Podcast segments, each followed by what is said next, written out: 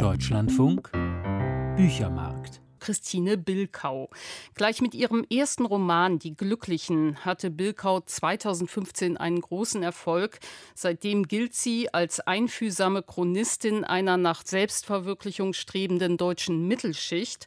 Nun liegt mit Nebenan ihr dritter Roman vor und auch in dem spielt, wie schon in ihrem Debüt, der bürgerliche Statusvergleich eine Hauptrolle.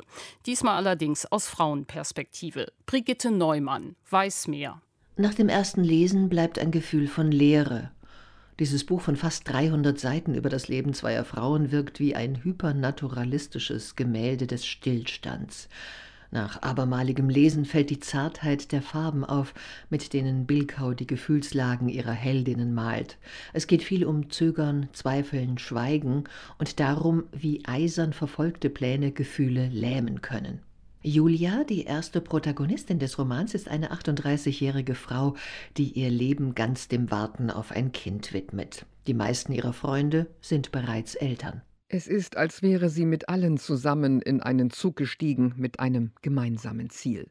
Doch nach und nach sind die Leute ausgestiegen, fahren in andere Richtungen, und sie, sie hat ein Stück der Strecke verschlafen, wacht auf und sieht, sie hat ihren Anschluss verpasst.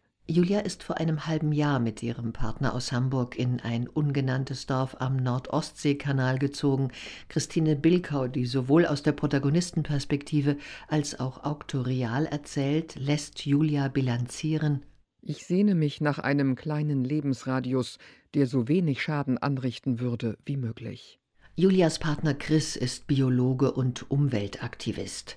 Die beiden verzichten auf ein Auto, auf Plastik, auf Fleisch, um ihr Schärflein zur Weltrettung beizutragen. Allerdings könnten sie auch anders und spielen in schwachen Stunden mit dem Gedanken, sich ein Auto zu kaufen. Das wäre bequemer, als mit dem Fahrrad in die nächste Kleinstadt zum Einkaufen zu fahren oder mit Bus und Bahn nach Hamburg zur nächsten Behandlung in die Kinderwunschklinik. Die beiden wirken wie Pappkameraden vom Typ achtsame Innerlichkeit, bis Christine Bilkau ein paar zarte Risse in der zementenen Idylle aufscheinen lässt. Chris ist zunehmend von der teuren Hormonbehandlung genervt, die sie sich nicht leisten können, und in der Nachbarschaft verschwindet eine fünfköpfige Familie. Niemand weiß wohin, ihr Haus ist leer. Weitere Häuser in der Straße leeren sich, werden geräumt, zerfallen. Auch in der nahen Kleinstadt, in der Julia ihren Töpferladen aufgemacht hat, Massiver Leerstand, Abriss, Einsturz, abgesackte Fundamente, eine ganze Batterie leerer Häuser füllt den Roman, bis wir alle es verstanden haben und sich auch den letzten Lesern die Symbolik erschließt.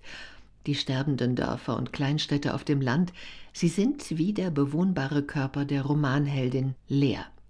Leere ist die Atmosphäre, die diesen Roman von Christine Bilkau grundiert muss aber die Langeweile der Lehre mit lapidaren Sätzen einer langweiligen Handlung beschrieben werden, damit die Leser sie so recht fühlen können?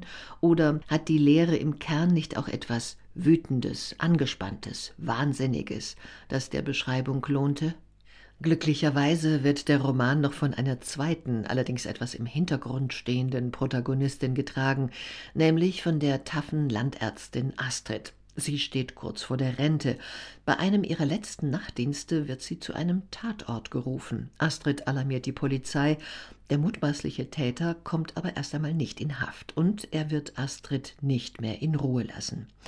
Astrid ist als Kontrast und Widerpart Julias konzipiert. Sie ist ein anderes Kaliber als die in ihre lähmende Qual eingesponnene Julia und die Erleichterung, die Sympathien der Leser fliegen ihr erst einmal zu.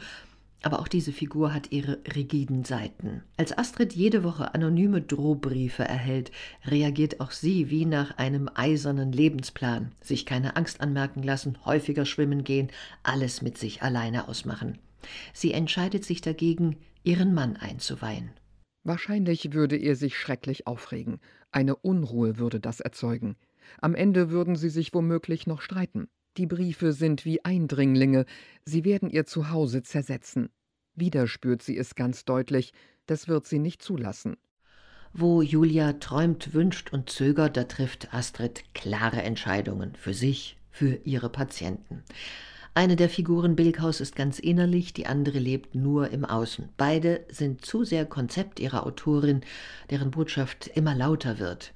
Weder die Bewältigungsstrategie von Julia noch die von Astrid führen aus der Lehre, denn die speist sich aus dem Diktat ihrer jeweiligen Lebensprogramme. Die Leser an der Kandare dieses Konzepts dürften die Absicht der Autorin spüren und sind verstimmt. Zwar stellt Christine Bilkau auf den letzten Seiten ihres Romans nebenan noch ein Happy End in Aussicht, sprich eine Entwicklung der Figuren hin zu einem Leben im Vertrauen auf ihre spontanen Gefühle, aber auch das erfreut nicht, denn es wirkt wie aus Ratlosigkeit angeklebt. Das meint Brigitte Neumann über Nebenan von Christine Bilkau, publiziert im Luchterhand Literaturverlag, 288 Seiten, 22 Euro.